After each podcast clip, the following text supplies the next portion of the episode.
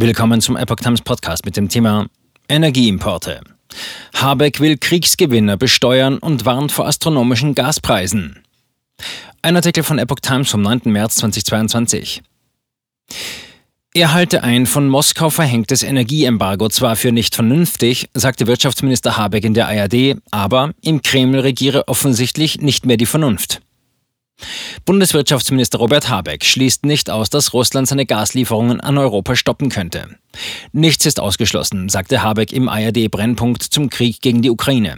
Er halte ein Energieembargo von russischer Seite zwar für nicht vernünftig und deshalb auch nicht für realistisch.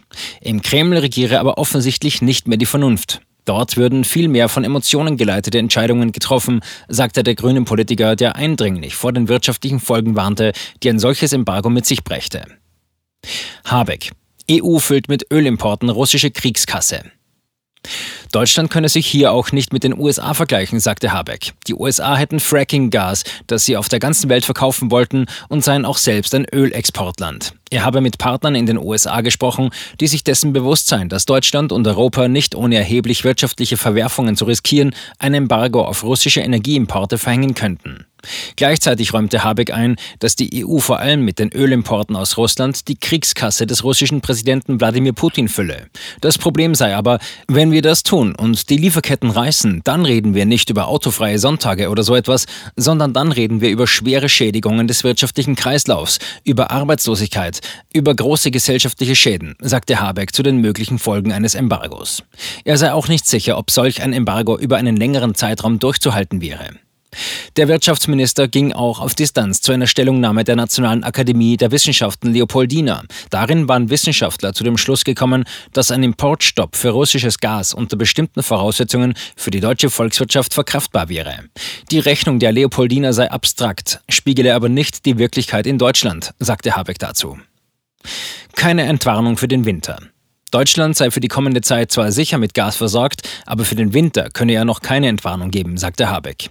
Die Preise würden schon jetzt astronomisch werden, erklärte der Minister, auch mit Blick auf Preisrekorde an den Tankstellen.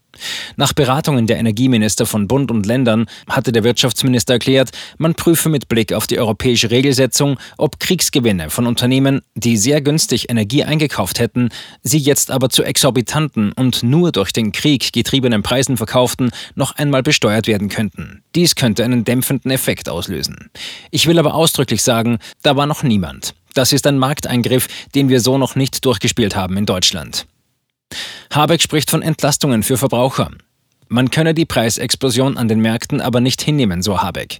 Die Bundesregierung prüfe, ob angesichts der durch den Krieg getriebenen und zur Spekulation einladenden Preissprünge weitere Entlastungen für die Verbraucher geschaffen werden könnten. An den Energiemärkten haben die Börsenpreise für kurzfristige Gaslieferungen seit dem Beginn des Ukraine-Kriegs deutlich zugelegt. Scholz setzt weiter auf russische Importe. Auch Bundeskanzler Olaf Scholz betonte zuletzt, man werde weiter auf Energieimporte aus Russland setzen. Die Versorgung Europas mit Energie für die Wärmeerzeugung, für die Mobilität, die Stromversorgung und für die Industrie kann im Moment nicht anders gesichert werden, sagte der Kanzler. Energie aus Russland sei von essentieller Bedeutung für das tägliche Leben. Auch die deutsche Industrie lehnte ein Embargo auf russische Energielieferungen ab. Debatten um ein europäisches Energieembargo gegen Russland sind ein Spiel mit dem Feuer, sagte der Präsident des Bundesverbands der deutschen Industrie, Siegfried Russwurm. Ein Embargo droht Deutschland und die EU schärfer zu bestrafen als den Aggressor. Keine Geschäfte mit verbrecherischem Regime. Anders sieht das die Vorsitzende des Verteidigungsausschusses des Bundestags, Marie-Agnes Strack-Zimmermann. Die Drohung des russischen Präsidenten Wladimir Putin, die Gaspipeline Nord Stream 1 abzuschalten, zeigt nur, dass ihn unsere Sanktionen hart treffen, sagt die FDP-Politikerin. Wir müssen jetzt das Heft des Handelns in der Hand behalten und uns dazu entscheiden, ein neues Kapitel Gas und Öl aufzuschlagen. Deutschland muss den Importstopp dieser beiden Rohstoffe aus Russland sofort umsetzen. Auch die jungen Liberalen fordern ein Ende deutscher Energieimporte aus Russland.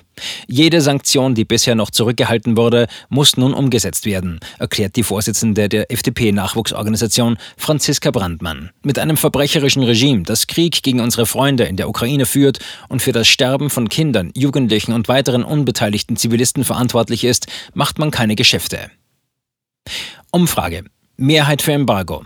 Auch in der Bevölkerung gäbe es laut einer repräsentativen Umfrage des Meinungsforschungsinstituts YouGov im Auftrag des Handelsblatts eine Mehrheit für einen Stopp der Öl- und Gasimporte aus Russland, auch wenn dadurch die eigene Versorgungssicherheit gefährdet ist.